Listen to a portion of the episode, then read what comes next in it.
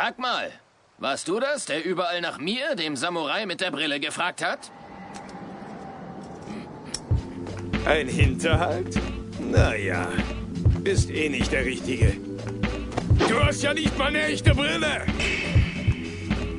Herzlich willkommen zur vierten Ausgabe vom Samurai Champloo Rewatch mit den Episoden 7 in aussichtsloser Lage und Episode 8 Selbstgefälligkeit. Ich bin euer Moderator Toni und mit dabei sind René. Hallo. Philipp. Hallo. Und Marcel. Hallo. Und Tati setzt diese Woche mal aus, aber ja, ich denke, wir schaffen das zu viert, diese beiden tollen neuen Episoden von Samurai Champloo. Ja, wie gesagt, äh, heute geht es um Episode 7 in aussichtsloser Lage oder Surrounded on All Sides oder Risky Record und Episode 8 Selbstgefälligkeit oder Self-Conceit oder The Art of Alter Sage.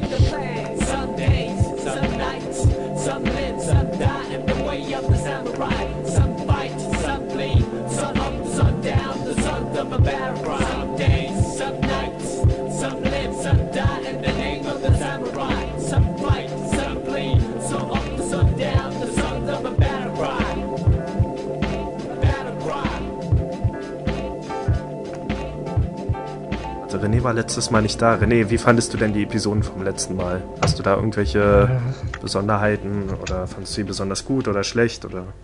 Ich fand die tatsächlich, das waren die besten beiden Folgen bisher. Ja, Fanden wir alle bis jetzt. ja, da sind wir uns, glaube ich, alle. Bis jetzt, bis jetzt.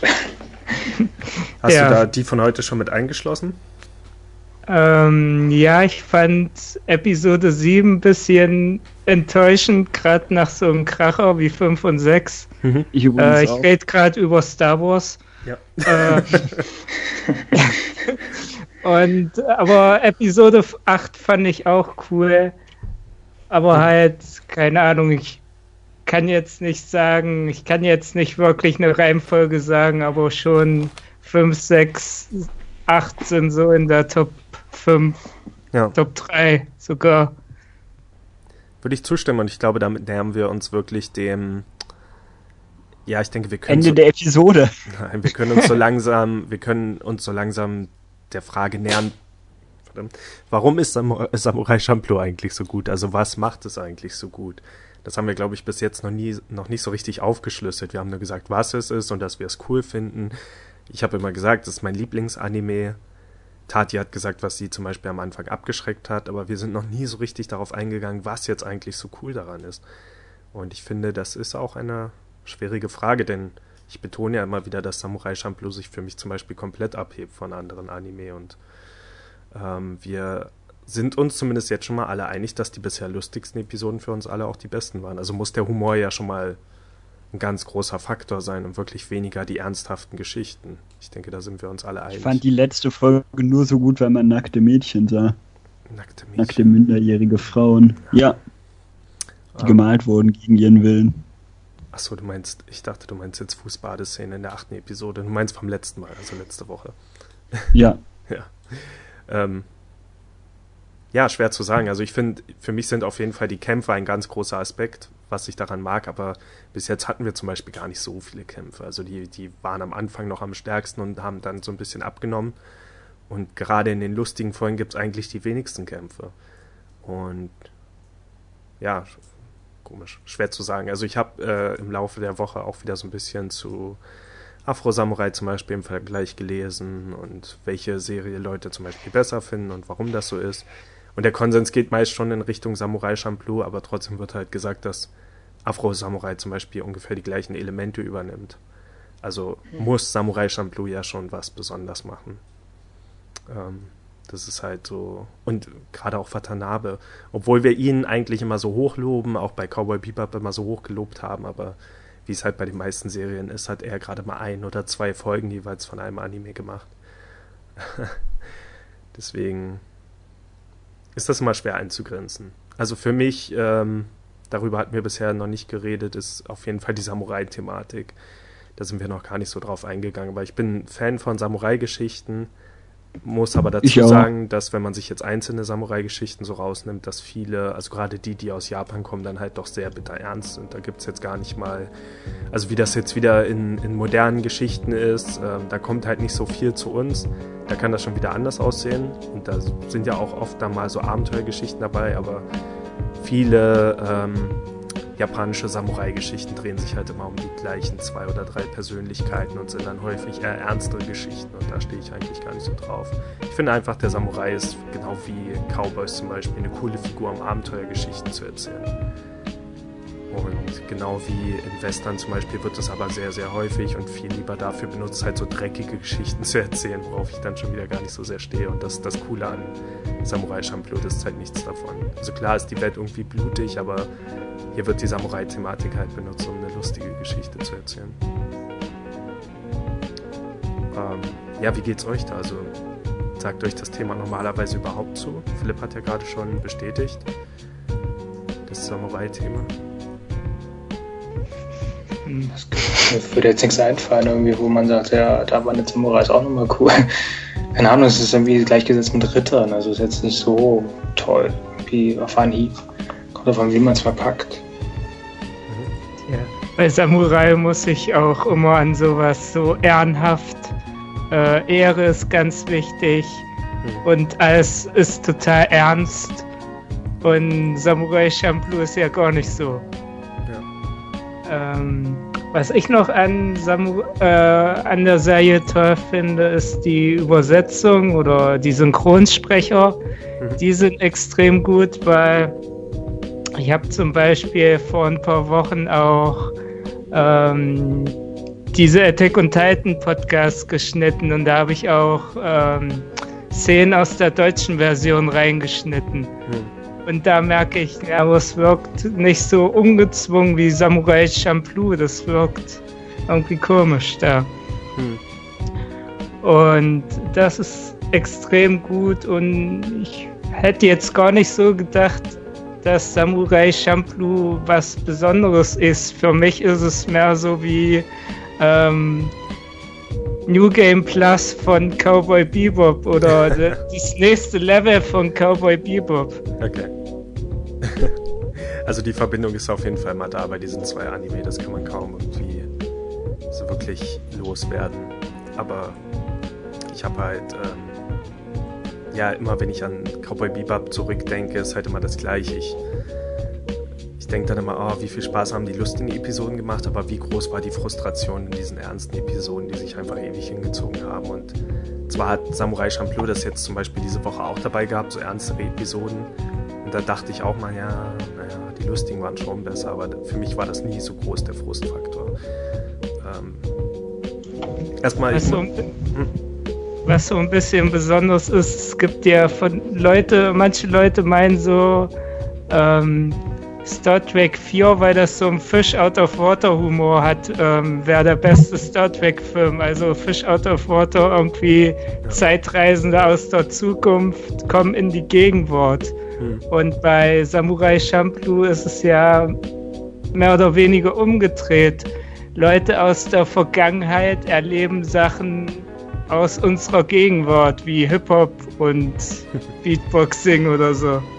Ja, wobei dieses Element immer, also da bin ich mal wieder überrascht, dass bei Samurai Champloo geht halt keiner darauf ein. Da sagt keiner, oh, warum rappt der jetzt oder was macht der für komische Musik mit seinem Mund? Das ist dort in der Welt irgendwie einfach so komplett normal. Diese Fish Out of Water Elemente sind dann eher drin, wenn Mugen, der halt ähm, ja von weit weg kommt, auf einmal wieder irgendwas erlebt, wo wir denken, der kennt das nicht. Und wenn die halt wie letzte Woche in, in Edo die Sehenswürdigkeiten erklären müssen und das alle überhaupt nicht kennen und solche Sachen oder halt nicht wissen, dass eine Geisha in Wirklichkeit ein Mann ist und ja, diese Dinge.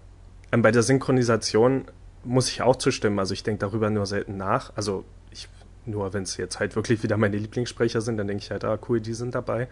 Ähm, aber ich habe in letzter Zeit wirklich einige Anime geguckt, wo die halt nicht wirklich gut übersetzt wurden. Ich habe zum Beispiel den Danganronpa Anime gesehen, wo es mich richtig genervt hat, dass zum Beispiel so Endungen wie Sun immer übersetzt wurden als Chen. Das heißt, die Menschen wurden dann immer angesprochen als Chen. Also als ob jemand dann Fußchen sagt zum Beispiel, weil jemand Fußhan gesagt hätte. Und so, so furchtbare Sachen. Und dann gibt es halt wieder, wenn ich mir jetzt äh, viele von unseren Lieblingskindheitsanime angucke und dann ja, schon fast die äh, Schamesröte hochsteigt, weil, ich, weil die einfach so dumme Sprüche machen und so komische Sachen sagen, die damals halt cool waren für die deutschen Übersetzer. Gerade bei Dragon Ball Z sind so viele Sachen drin. Also, das stimmt. Ich finde, Samurai Champloo ist halt in vieler Hinsicht ähm, da ganz zeitlos. Und äh, das ist auch nochmal was ganz Lustiges an dem Manga, wenn man den liest von Samurai Champloo. Der wurde auch so typ, also so viele Sachen übersetzt, die nur aus der deutschen Sprache kommen, die dann aber schon wieder lustig sind, weil es halt so trashig ist. Da weiß ich nicht, da benutzt dann halt Mugen mal so, so bayerische Wortendungen oder sowas. Er sagt halt sowas wie Gell oder so komische Sachen. das ist ein Teufel. aber das ist dann schon fast wieder lustig. Das erinnert mich gerade an Xing Xing.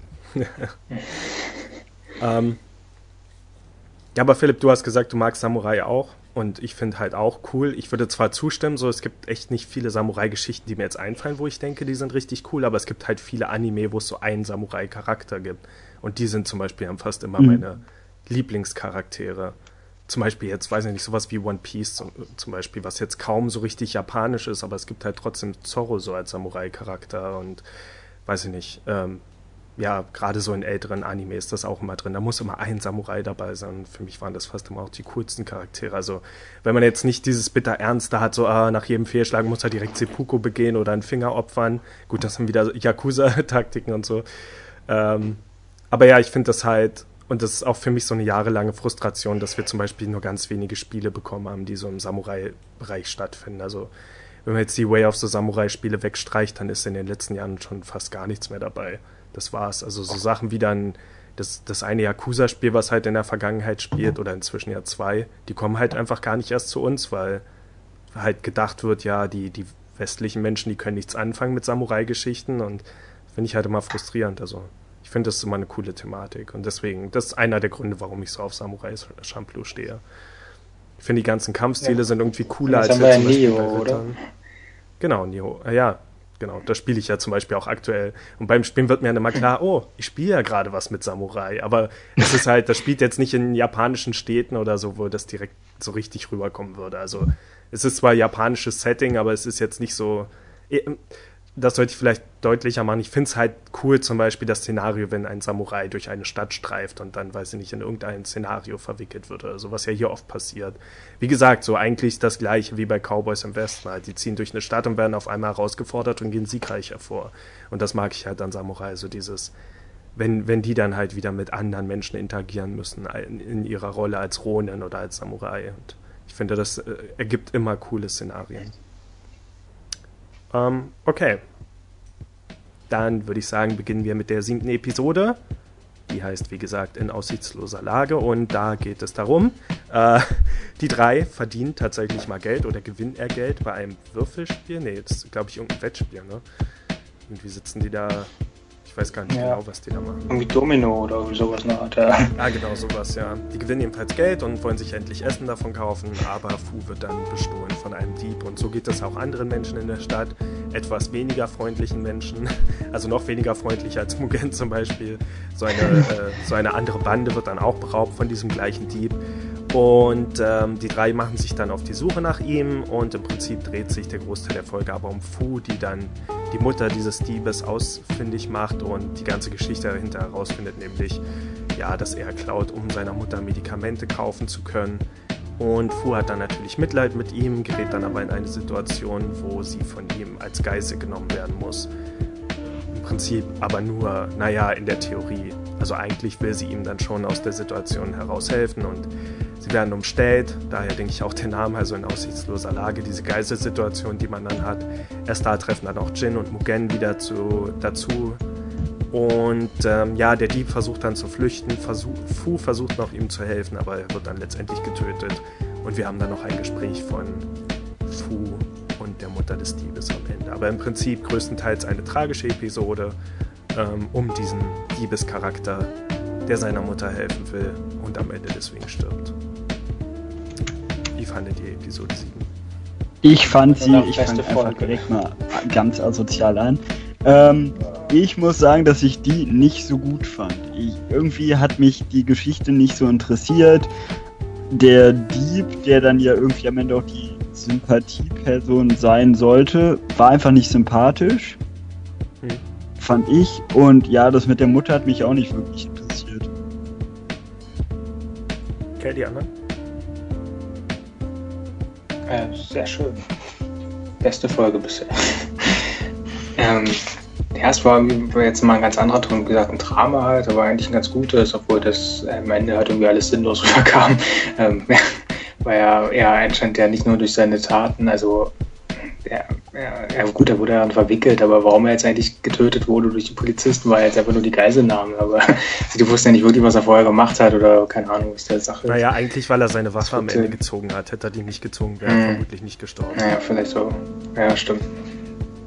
Aber man, ja, es ging halt viel mehr auf Fu an. Das war eigentlich nur ja, eine Fu-Episode. Ähm, hat auch ein bisschen mit ihrer Ja, zur Abwechslung mal. Ja. Das fand ich, das war das Einzige, was ich an der Episode cool fand, dass mal ja, mehr wir, wir hatten eigentlich ziemlich viele Fu-Episoden jetzt. Also die meisten in letzter Zeit haben sich mehr um Fu gedreht als alles andere. Die Malerfolge war zum Beispiel auch größtenteils eine Fu-Episode und so. Äh, Mann zu die Säge? Ja, genau. Es war eigentlich eine Mann zu die Säge-Folge. Nein. Es war mehr Fu als alles andere. Es war eigentlich mehr Mann zu die Säges Bauch als alles andere. Es gibt auf jeden Fall ein Genre von äh, Samurai Champloo-Episoden und dieses Genre heißt Fu wird entführt. hm. ja. Für mich hat die Folge auch so ein bisschen gewirkt wie aus dem Baukasten halt. Irgendwie, es wird, sie suchen Geld und irgendjemand wird bestohlen und Fu wird entführt. Und der, das Drama, das aufgebaut werden sollte, dafür war halt dieser Dieb nicht sympathisch genug. Das ja. war halt Und das es war Problem. auch nichts Neues irgendwie. Es war einfach nur das. Also sonst sind die Geschichten ja auch oft aus irgendwas zusammengesetzt so, aber hier sind die einfach nur diese langweiligen Klischeesachen aneinandergereiht irgendwie. Ja, du weißt denn ja, aber das ist ja schon, was weiß ich, wie alt. Also die haben es erfunden. Danach kam die ganzen anderen. Naja, so alt ist Samurai Champloo ja nicht. ja.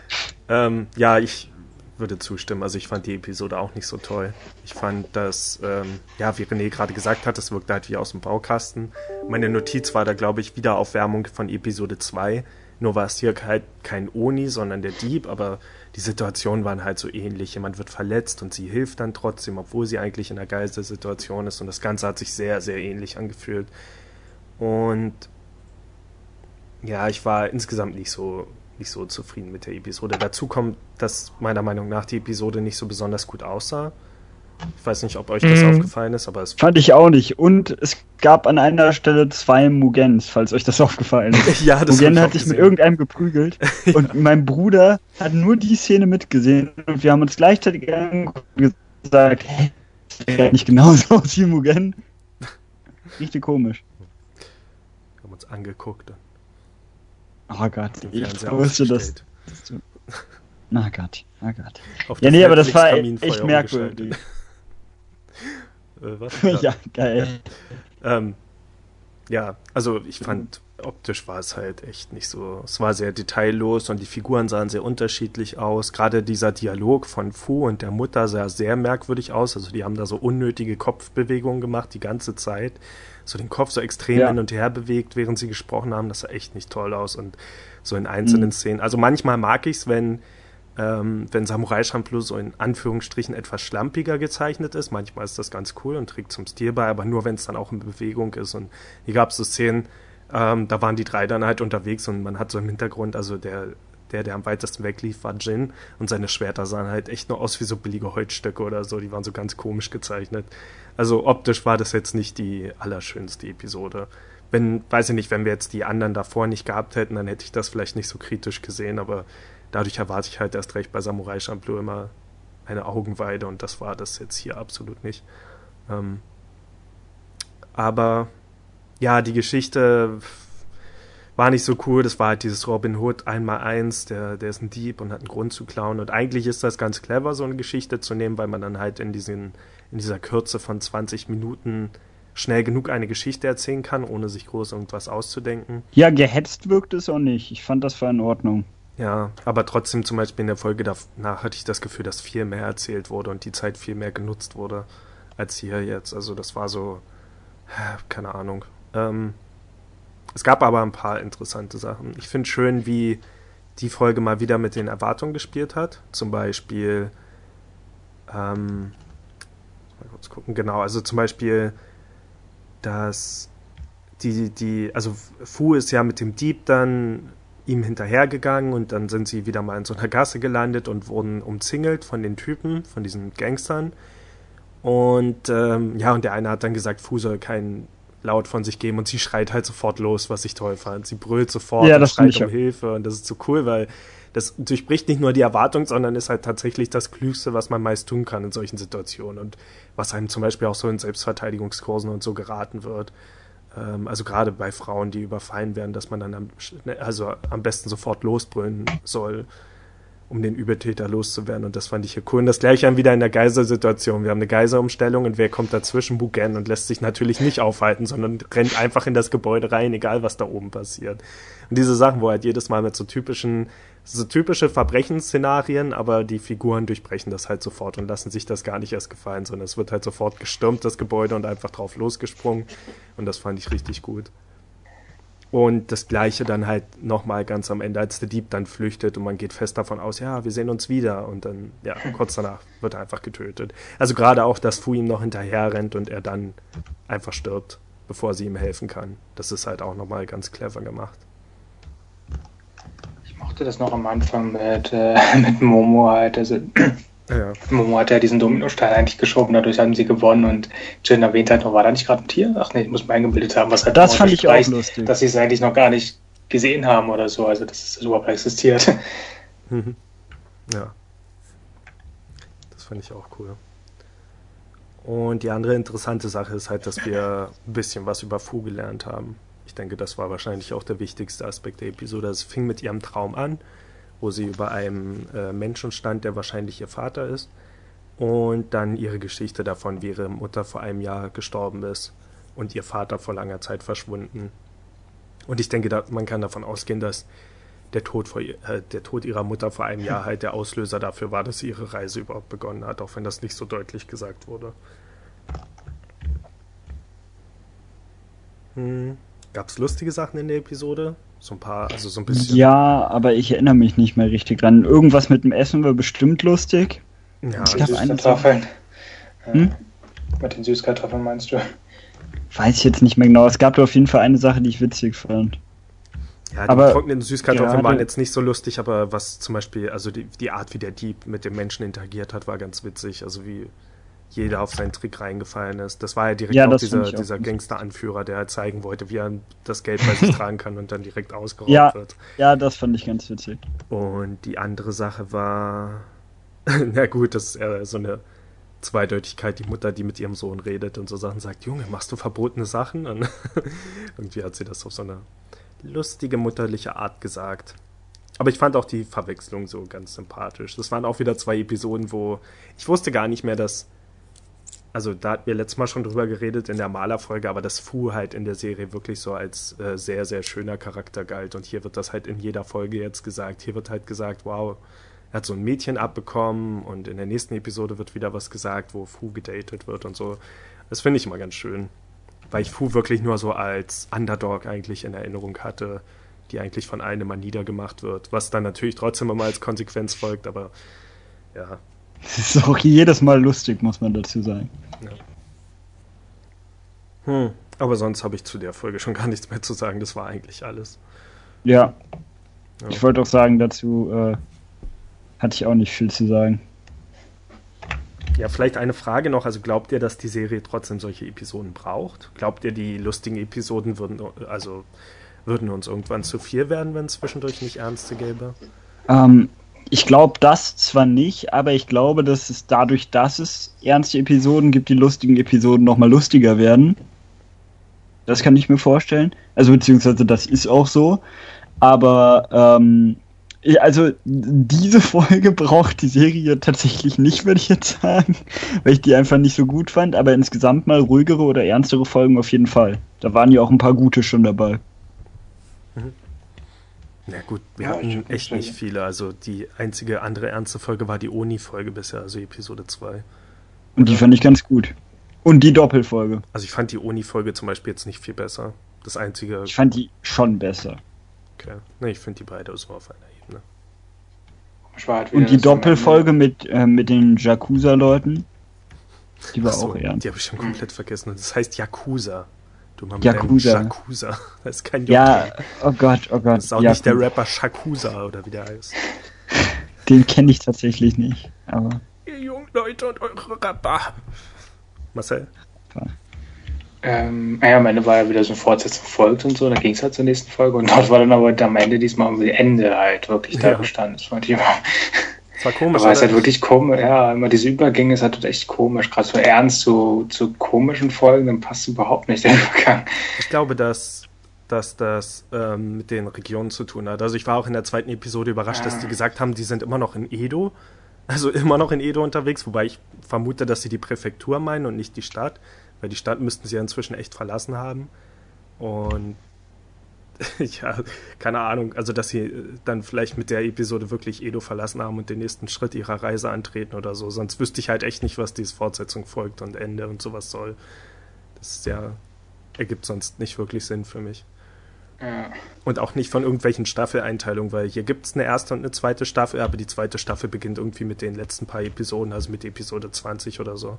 was? Ja, Also bei, bei mir jetzt, aber nicht auf DVD gucke, hat es schon Sinn gemacht, weil irgendwie die siebte Folge halt wirklich dann die letzte Episode auf der zweiten DVD war, also sagen Fortsetzung Folge, jetzt war einfach die nächste DVD ein sozusagen, aber ich weiß halt nicht, ob das äh, ja, beeinflusst hätte. aber wo du das Ähm, gerade sagst, hier gab es ja auch einen stillen Werbebreak, also es gab nicht das übri Ja. übliche Gescratch oder sowas, sondern es war einfach nur ein stiller Übergang, weil es halt eine ernste Szene war. Ja, stimmt. Aber nochmal zu einer Frage, also ich finde es schon gut, wenn so eine Serie halt immer diesen Mischmasch hat aus ähm, Ernst und äh, lustig. Also es ist halt wie, wie so bei guten Alben oder so, Musikalben oder so, halt eine Mischung aus äh, laute und ruhige Lieder oder so, äh, ja. So halt Abwechslung. Ja, finde ich aber halt auch. Ich fand es ja auch gut, auch wenn ich die Folge jetzt nicht so gut fand. Also ich weiß nicht, ich fand sie halt eigentlich nicht schlecht. Ja, mich hat sie mitgerissen. Also ich finde nicht unbedingt, dass es solche Episoden bräuchte. Das merke ich halt. Wir hatten ja letztes Mal schon am Ende ganz kurz über Gintama geredet, was mir zum Beispiel sehr gut gefällt und das hat, hat ja so gut wie nur lustige Episoden oder zumindest mal locker so 10 oder 12 am Stück ohne eine einzige ernste Folge dazwischen. Vielleicht mal ernste Momente in lustigen Folgen und da habe ich halt gemerkt, okay, ich brauche es nicht unbedingt. Und auch bei Cowboy Bebop hatten wir halt oft darüber geredet, dass wow, jetzt kamen mal drei oder vier lustige Folgen hintereinander und jetzt erst eine ernste und waren so erstaunt, dass es nicht mehr Abwechslung sozusagen gab und es hat nie geschadet. Es war halt cool, eine lustige Folge und noch eine lustige Folge. Und ich finde das schon okay. Also ich fand die nächste Episode löst das halt sehr gut, das Problem. Wir haben ernste Sachen gelernt und trotzdem eine größtenteils lustige Folge gehabt, aber ja, es kommt halt wirklich drauf an. Also ich erinnere mich an spätere Samurai Champloo-Episoden, die dann wirklich wieder spannend sind. Nicht nur ernst, sondern spannend. Und hier war es halt nur ernst. Also nur melancholisch. Da war jetzt nicht wirklich Spannung dabei.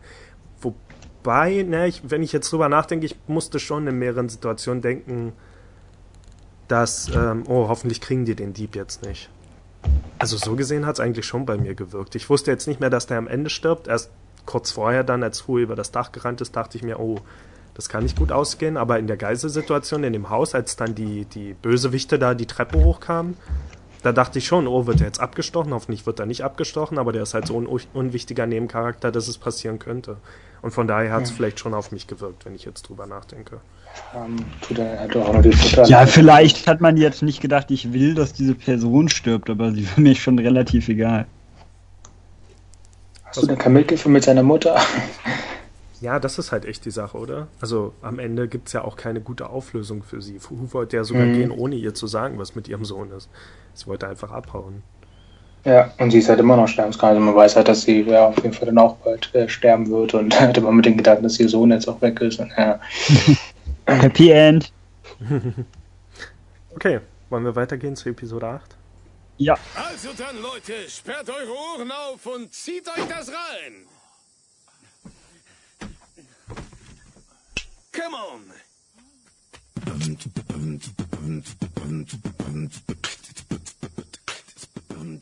Hört mir gut zu und lasst euch das sagen. Ich tue das, was andere nicht mal wagen.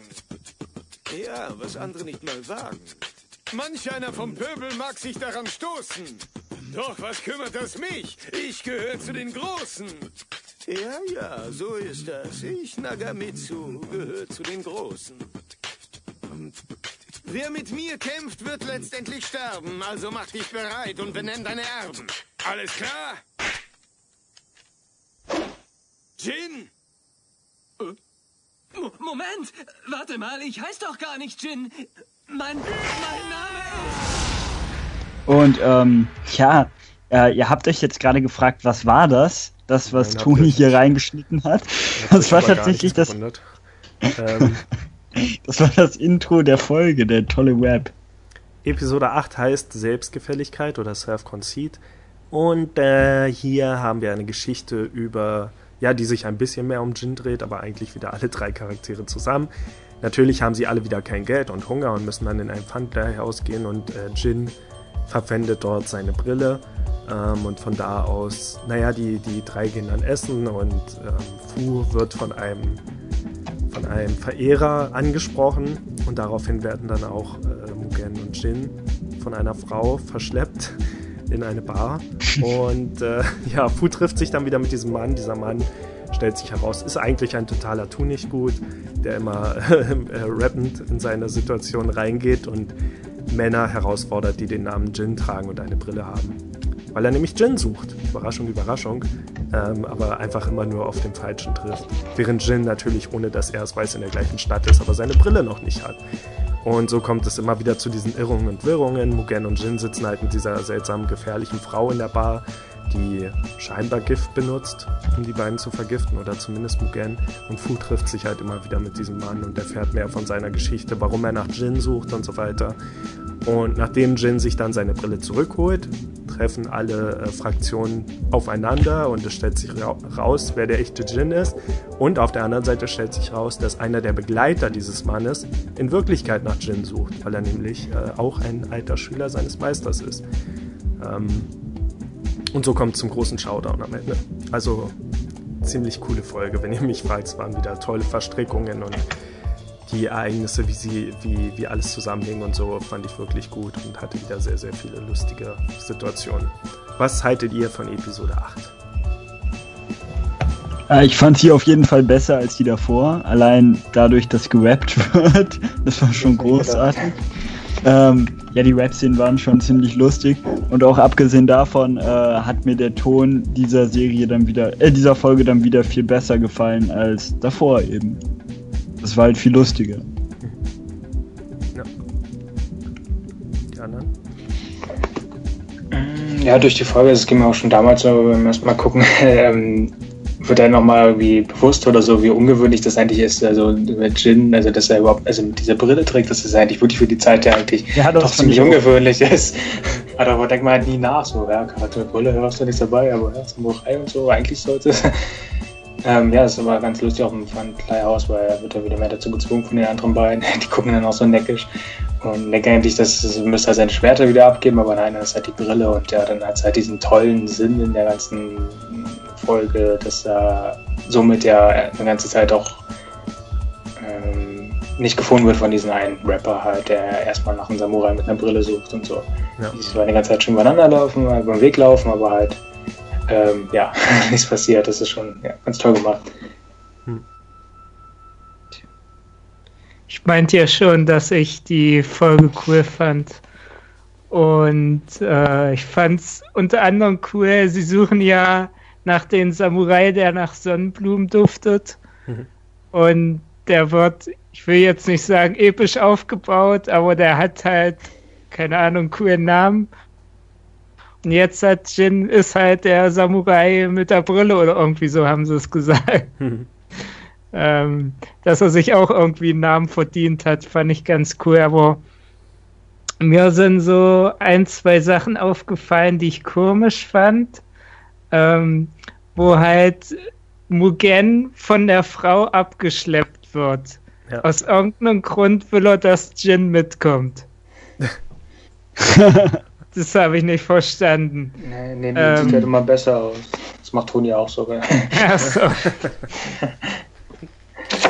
Und dann, ich fand die Kampfchoreografie am Ende weiß ich nicht, was ich davon halten soll, aber es wirkte so komisch. Die sind hm. aufeinander geprallt und dann äh, voneinander abgestoßen und ich weiß nicht, ob vielleicht ist es realistisch, keine Ahnung, aber es hat mir irgendwie nicht so beim Zufall, äh, beim Zusehen gefallen. Also es war schon ungewöhnlich, ja. Da können wir gleich im Detail nochmal drüber reden, das fand ich auch. Aber äh, die Frage, warum Mugen Jim mitnimmt, also weiß ich zwar auch nicht genau, aber ich finde es halt toll, immer diese kleinen, diese kleinen Momente. Also wir hatten ja in der Folge davor am Anfang, als sie halt zusammen bei diesem Wett Wettding oder was auch immer war, da haben sie ja erst kurz wieder gestritten, aber ich finde es halt immer toll, wenn man zwischendurch diese Funken hat, wo sie halt doch wie, ja, schon fast kumpelhaft zueinander sind und die Art, wie er beide wirklich losziehen. Ich denke, das war von Mugen eher so eine, ähm, mhm so, so, so, ein, so ein Stinkefinger an Fu sozusagen, dass er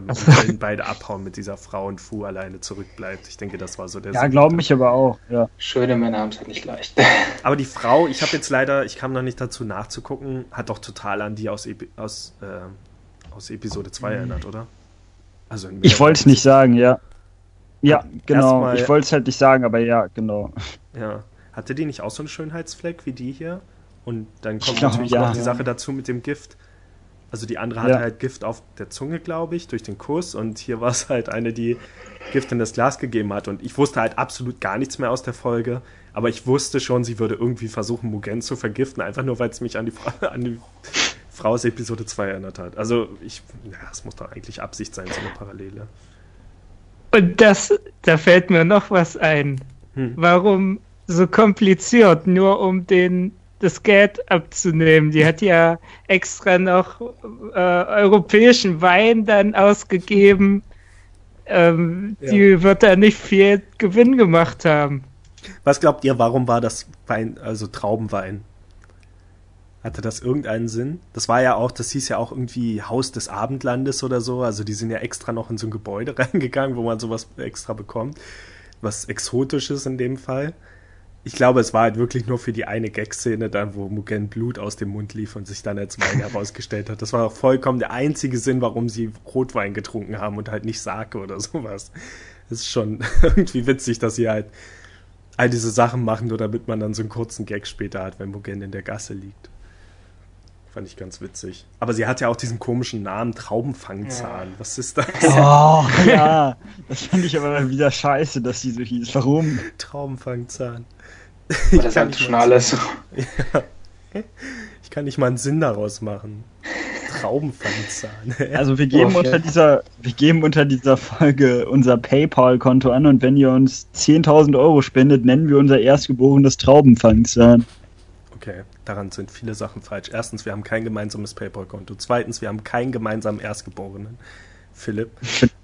das wird auch nie passieren, egal wie oft du fragst. Ich fände es aber sehr schön. Ja. Aber ja, Philipps Lieblingsszene kommt ja ganz am Anfang, nämlich die Rap-Szene. Ähm, ist auf jeden Fall lustig, also alles, was mit dem Typ zu tun hat, aber dieser Rap war ja mal richtig fürchterlich. Also ja. auch wie es alles rübergebracht war. Ich will mir das mal in anderen äh, Sprachen anhören, weil das war halt wirklich so, okay, er sagt irgendwas und dann der Gag ist ja zwischendurch immer, dass er so Sachen wiederholt, glaube ich, die er mm. gesagt hat. So als wäre es sozusagen der Chorus oder irgendwas zwischendurch. Ich glaube, der Gag ist einfach, dass das alles komplett scheiße ist. Ja, aber sie hätten ihn ja richtig rappen lassen können und nicht dieses komische, er sagt was und wiederholt dann Wörter und sagt was. Es klingt halt richtig furchtbar, finde ich. Ja, ich finde es richtig lustig. Ich musste so lachen. Weiß nicht. Ich habe mir das auch direkt wieder mehrmals angesehen. Ja. ja. Also so ich finde die Beatbox dann doch besser, gerade ja. zum Schluss mit auf der Wiese. Mm. Ja, das, hey, das war super. wiederholt und das Gesicht Der Beatbox-Typ, der war richtig gut. das Nee, das war der Gesichtsausdruck von Fu, hat sich doch mehr stark verändert mit den Jin. Das war echt gut. Aber es war schon vieles clever gemacht. Dumm ist natürlich, dass er die Rückseite von seinem Schwert benutzt für das Beatboxing sozusagen als Mikrofon. Das ergibt schon mal überhaupt keinen Sinn.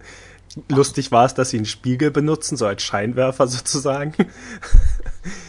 ähm, aber ja, keine Ahnung, es hat halt irgendwie seinen, seinen Sinn erfüllt. Und seine lange Story dann auch mit dem Titel halt so total schnell runtergeleiert. Das war ja auch so ein total langer Titel halt irgendwie. die Rache und die Suchmaschine und blablabla. Ja. ja. Ähm, und dann gab es ja den ersten Kampf und ich finde, das ist eigentlich relativ unklar, wie er so lange überleben konnte. Wir haben zwar einen Kampf gesehen, wo er dann sein, sein Schwert versehentlich auf den Kopf des Widersachers gefallen ist, aber das kann ja nicht immer passiert sein. Und hier kommt dann halt der Cut, wenn er auf den Gegner zurennt. Aber was ist nun passiert in dem Kampf? Den kann er auch unmöglich gewonnen haben. Oder sind die anderen halt wirklich so schlecht? Wobei der andere ja auch nicht kämpfen wollte. Es war ja auch. ähm. Aber der Stil von den Zwischensequenzen war sehr cool. Also mit seiner Legende halt. So ja. ein ganz anderer Stil halt. Und ja, das hat mir ja. auch gefallen. Das war cool. Und ja, optisch war die Episode auch wieder besser als die davor. Ja, auch deutlich keine, besser als die davor. Keine der besten Episoden, aber sah auf jeden Fall schon super aus. Aber es hat auch wirklich dann so mies, dass ich meine, ja, es gibt halt diesen Dialog, wo wird dann gemacht, sie sagt er doch, ja, schöne Frau, haben nicht leicht, dann kommt das mit den beiden und so. Und dann noch das mit der anderen Frau, die ja, die ja schon meint, dass einfach so viel Aufwand hat, aber eigentlich hätte die, ich meine, die musste ja zum Schluss nochmal auftauchen, das heißt überhaupt keinen Sinn der Kinderfolge. Mhm. Ähm, ob man sich da eine Verknüpfung schon vorstellen kann, aber dass dann wirklich die Auflösung ist, dass die beiden eigentlich zusammen sind und auch schon Kinder haben und so und der baggert irgendwelche 17-Jährige oder 15-Jährige an. Ah ja, das fand ich auch. Während der mit so einer Frau zusammen ist. Ja. Auf jeden Fall. Und sie betont ja auch nochmal, dass sie halt älter und erfahren ist und so. Und Mugen scheint ja darauf zu stehen.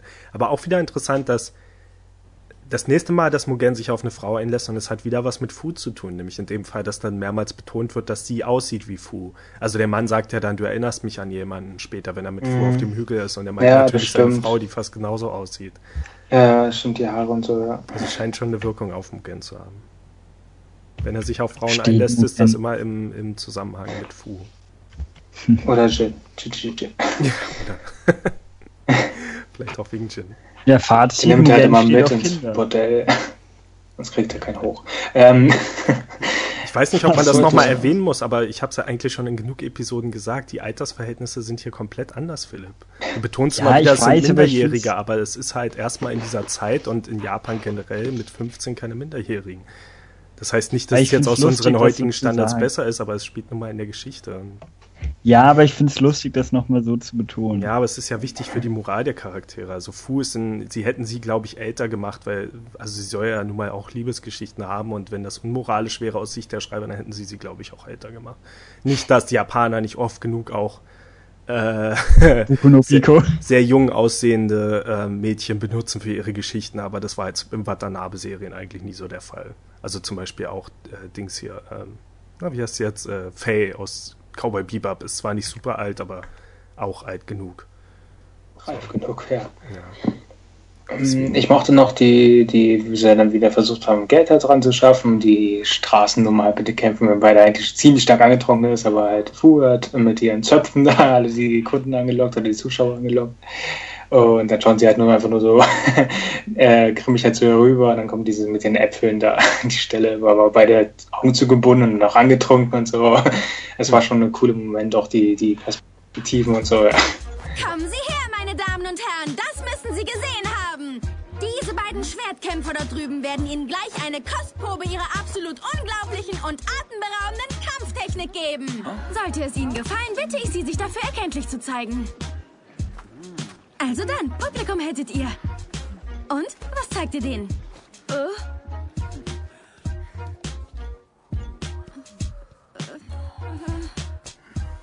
Ich nehme den oberen. Einverstanden. Keine Angst, es besteht kein Grund zur Sorge.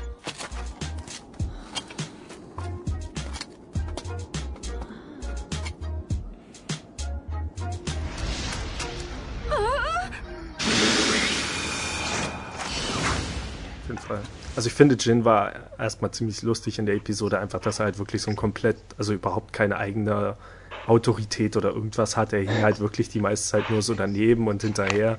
Und ab der, nachdem die beiden dann abgefüllt wurden, was auch immer das nun benutzt wurde, vermutlich ja nur Schlafmittel, was da in den Wein gegossen wurde, ab da galt das gleiche dann ja auch für Mugen und es war halt irgendwie lustig, dass die, weil in der Episode davor wurden die beiden ja für lange Zeit komplett rausgenommen und das war irgendwie langweilig. Und hier geht es auch immer noch, also Fu macht immer noch mehr Sachen als die beiden, aber hier hat es halt einen Grund, weil die beiden halt einfach nur immer nur so daneben hängen und die ganze Zeit diese Augenränder haben und sowas, weil sie halt komplett äh, hinüber sind. Und das war schon, also es war eine lustige Art, sie jetzt nicht ständig kämpfen zu haben, aber trotzdem immer noch auf dem Bildschirm und nicht irgendwo abseits, wo man sie gar nicht sieht. Deswegen, mhm. das fand ich echt gut. Eine gute Methode. Und ich hatte auch erwartet, dass es mehr Gags damit gibt, dass Jin nichts sehen kann, aber das war ja scheinbar überhaupt kein Problem mit seiner Brille. Und ich bin Habe ich auch so in Erinnerung gehabt. Ich habe glaube ich, in Erinnerung, dass es später noch eine Episode gibt, wo aufgelöst wird, dass er die gar nicht braucht. Kann das sein?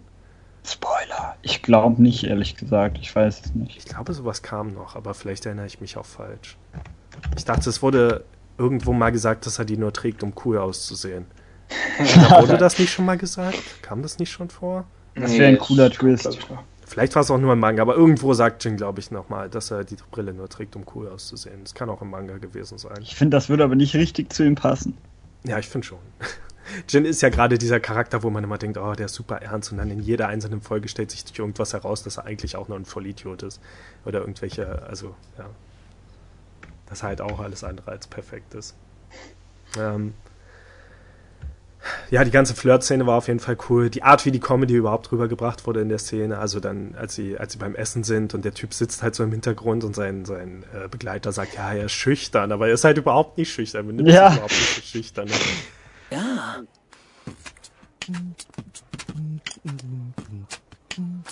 Mögt ihr Naschi-Birnen? Was? Mein Bruder sitzt in diesem Lokal und würde gerne mit euch sprechen. Wo denn? Will er mich anmachen? Äh, ja. Und warum kommt er dann nicht selbst? Er ist ein ganz klein wenig schüchtern. Kein Interesse.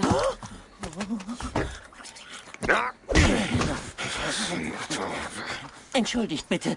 Nein, nein und nochmals nein. Ich habe kein Interesse. Was für ein kompliziertes Weib. Naja. Genau das macht sie für mich so Es war einfach interessant. immer, es gab hier so viele coole Szenen, wo, wo die, ja, die Comedy einfach perfekt eingesetzt wurde. Zum Beispiel, wie er dann angekrochen kommt und dann wieder zu seinem Meister zurückkriecht, ihm kurz was rein, also ins Ohr flüstern und wieder zurückkommt.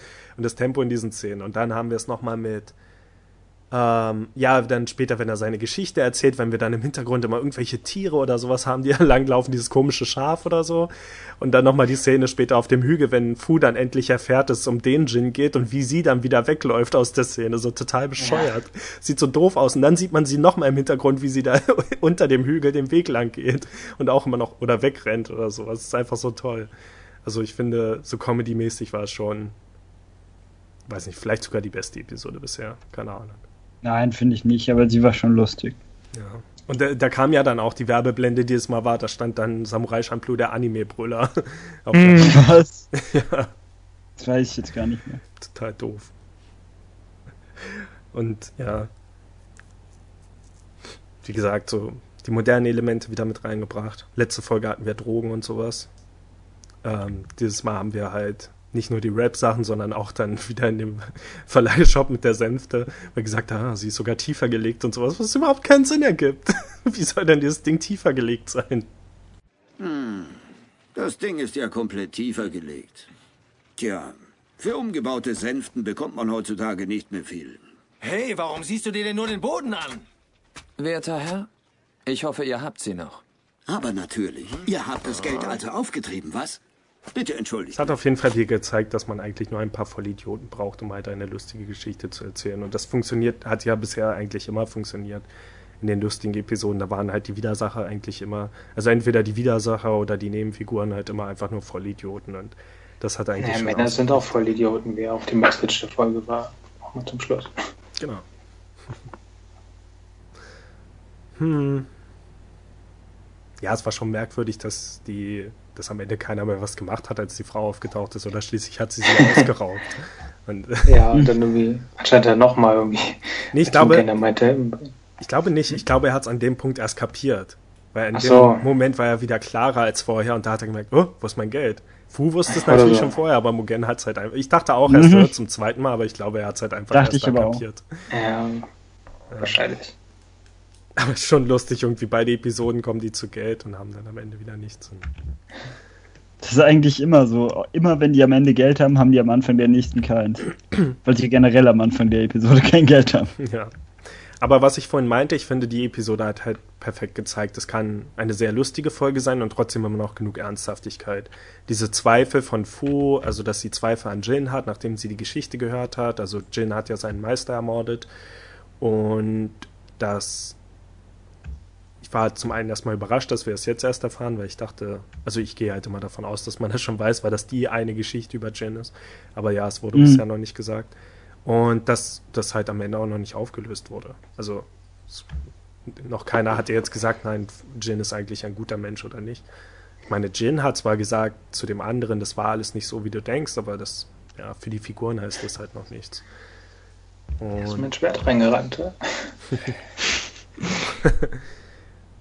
Und ja, finde ich halt toll. Also, dass dieser Konflikt trotzdem noch in so eine comedy-lastige Episode reinpasst und wirklich ernst zu nehmen ist und dass wir einen richtigen handfesten Twist haben. Also, ich wusste das nicht mehr, dass einer der Begleiter sich auf einmal herausstellt als derjenige, der tatsächlich nach Jin sucht. Das ist ziemlich clever.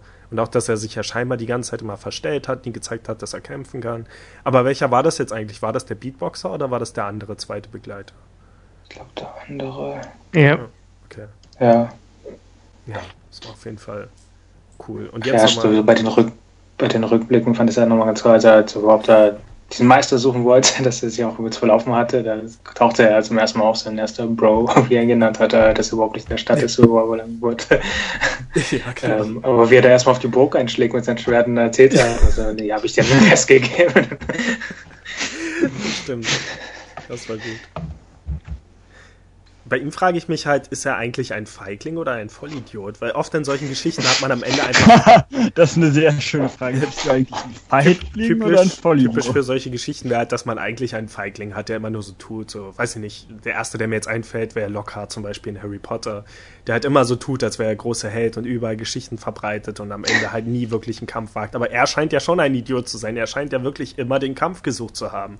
Und war halt zu dumm, um zu merken, dass er nicht stark genug ist nur hier im letzten Kampf hat er sich dann halt wirklich rausgehalten, als er gemerkt hat, wie super stark Jin ist. Aber, oder dass, dass er halt wirklich da ist. Ich weiß gar nicht, ob er überhaupt wirklich Jin finden wollte. Also ob er sich nicht erhofft hat, Jin niemals zu finden. Aber er ist ja schon immer auf die Gegner losgegangen. Also er schien kein Feigling zu sein. Er hat nur nicht kapiert, ja. dass er nicht gut genug ist. Ach ja, der eine Samurai vorher auf der Brücke der sich für Jin ausgegeben hat, mit seiner tollen Brille, wie sie dann noch wegfliegt und dann hält er sich fest. das war super. Das war auch gut. Das war total großartig. Aber ja, da, da, fand ich es auch wieder gut. Ähm, da hatte man bei solchen Situationen erwartet man irgendwie, dass er das vielleicht geglaubt hat, dass er eine Brille hat, aber da erwähnt er gleich, du hast ja nicht mal eine echte Brille, weil eigentlich ist das ja meistens ja. auch so dieses Offensichtliche, dass jemand verkleidet ist und jeder sieht halt, dass es eine Verkleidung ist. Und die Charakter nicht, aber da war es jetzt mal auch ran. Das ist, war auch, auch ganz toll. Ja, wie gesagt, wieder so typisch für Samurai Champloo für mich ist halt wirklich, dass Erwartungen immer wieder durchbricht. Also das ist, mhm. ja. So ganz dumm ist er nicht. Er hat ja auch, ähm, er hat ja dann diese Technik, dass das Schwert aus Versehen auf seinen Kopf gefallen ist, hat er Himmelschwert genannt. Und Himmelschwert ja, ist auch was. Schwert, Himmel. Ja, doch, mhm. Himmelschwert was, glaube ich, oder? Ja, doch, er hat also das, äh, diese Technik heißt Schwert. Himmelschwert, also er hat Und Himmelschwert ist halt echt was, das ich so total mit entweder chinesischen oder japanischen Geschichten verbinde, das halt immer irgendwas, also gerade im Spielebereich und so, irgendwas heißt immer Himmelschwert. Das kann irgendeine Technik sein oder halt irgendein Schwert oder irgendwas anderes. Irgendwas ist immer Himmelschwert. und ich habe es auch gerade gegoogelt und das erste, was halt kommt, ist eine Yu-Gi-Oh! Karte, das zweite, was kommt, ist Monster Hunter. Also das bestätigt es ja schon irgendwie. Irgendwas ist immer das Himmelschwert. Ähm, aber ja, ich wollte über den letzten Kampf nochmal reden. René hatte ja gesagt, dass ihm da die Bewegung und alles komisch vorkam und er das nicht so mochte.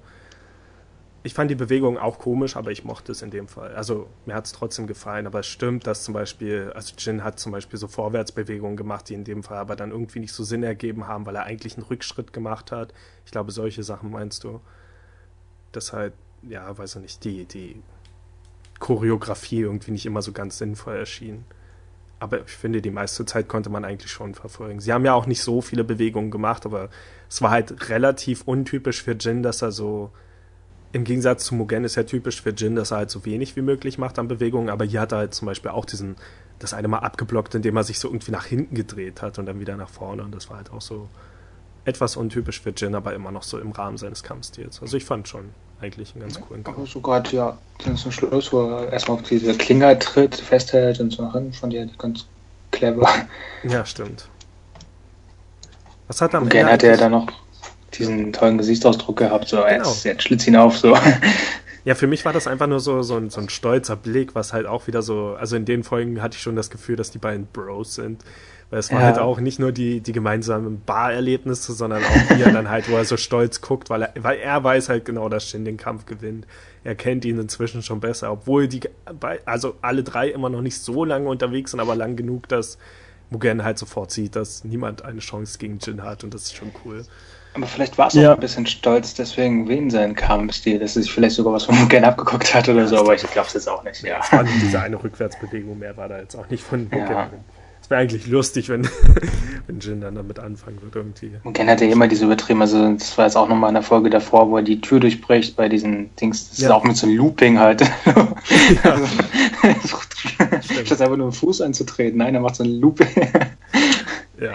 Das ist echt gut. Davon haben wir bis jetzt eigentlich noch viel zu wenig bekommen. Dafür, dass es so typisch für die Serie ist. Aber was ist am Ende eigentlich passiert? Er hat ihn ja zum Glück verschont. Das wäre mir jetzt echt zu doof gewesen, wenn er ihn dann einfach getötet hätte, weil er wusste ja, dass es ein Selbstverständnis, äh, Missverständnis ist. Und was ist dann eigentlich passiert? Ist der andere mit weggezogen? Also abgehauen mit den anderen? Nee, da war ja nur noch der eine übrig, der also als Babysitter fungierte. Ich glaube, der Rapper, äh, stimmt doch, was war da mit den Schülern? Den habe ich jetzt auch komplett aus den Augen verloren. Vielleicht seine eigenen Wege dann gegangen oder. Hm. Okay. Dann denke ich, war es das. Fazit. Können wir uns eigentlich sparen. Wir haben es oft genug gesagt. Erste Episode nicht so toll, zweite Episode super. Ja. Und wir können mal einen kleinen, kleinen Blick vorauswerfen, wie die nächsten Episoden heißen werden. Nämlich, witzigerweise, Episode 9 heißt Beatbox Bandits. oh! Das ist eine großartige Folge, wenn das die ist, an die ich mich erinnere. Oh. Oder im Deutschen ähm, Sommer der Liebe. Mhm. Oder Evil Spirits of Mountain and Stream. Ähm, weiß, welche Folge das ist. Ja, ich glaube, das ist die, die Drogenfolge. Ach ja, doch, stimmt. Das die. auf die, die freue ich mich auf jeden Fall. Und ähm, dann außerdem Episode 10 ebenbürtige Gegner oder Fighting Fire with Fire. Da weiß ich gar nicht, was das ist. Ich auch nicht. Aber ich glaube schon. Ich, doch, ich glaube, ich erinnere mich. Ich glaube, es war eine Mugen-Folge. Aber das werden wir dann sehen nächste Woche. Und ich freue mich auch noch auf den Joker. Das war, glaube ich, bei der Drogenfolge, oder? Wo der Joker vorkam. Was der Joker? Ja, wo er gerne weit unterwegs ist und dann läuft jemand hinterher, der hält ihn an und was machst du da? Joggen, was ist das? Also, so. ja, doch, das ist die Folge. Ja, wir haben alle ja, Joker verstanden, oder? Ja, so, okay. ich nur mal nee, Joker. Ja, ist auf jeden Fall, glaube ich, die also wenn ich, wenn das die Folge ist, die ich denke, dann hat die auf jeden Fall eine sehr lustige Szene, so in den letzten fünf Minuten. das ist ein übertrieben. Ähm, okay, und ähm, bevor wir das Ganze hier beenden, müssen wir noch eine wichtige Frage an René stellen. René, hast du schon die letzte Episode gehört? Ja. Okay, was sagst du zu der Brückendiskussion? Hat recht. ähm, also ich hatte so gedacht. Ah ja, man muss das sagen, dass die im Spoilerbereich kommt und die Leute, die den nicht gehört haben, jetzt nicht wissen, worauf wir uns naja, beziehen. Teils, oh. teils. Teils, teils, aber es war kein Teil des Spoilers, es war nur nach. Nee, es war kein Teil des Spoilers, aber es kam nach dem Spoilerbereich. Ist ja auch egal. René? Also für mich hat es Sinn gemacht, dass die Leute nach oben gucken, einfach nur, weil sie so gespannt ist vielleicht das falsche Wort, aber so ähm, so fassungslos einfach nur das Elend angucken müssen, was ihm bald geschieht und deswegen dahin starren. Egal, ob sie jetzt ihn wirklich sehen oder nicht, aber sie erwarten ihn schon und ähm, sie blicken in das Auge des Todes oder keine Ahnung. Okay. Ist natürlich auch meine Meinung. Ich fand die Diskussion einfach zu lustig. Ja. Trotzdem, ich bin der Meinung, das ist sehr uneindeutig. Und äh, ja, das war's. das war's für heute. Ich denke, damit können wir auch die Brückendiskussion hinter uns lassen. Und sehen uns nächste Woche wieder mit zwei neuen Episoden von Samurai Champloo. Bis dann. Ciao. Tschüss.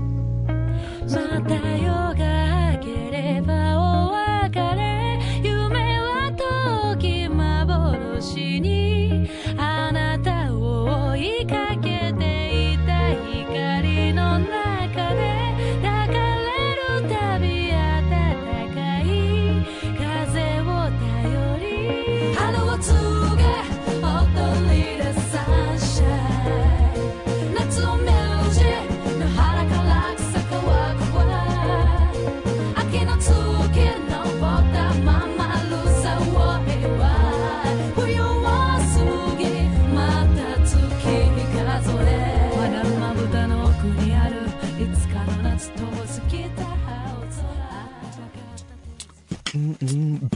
da ist meine Autobiografie.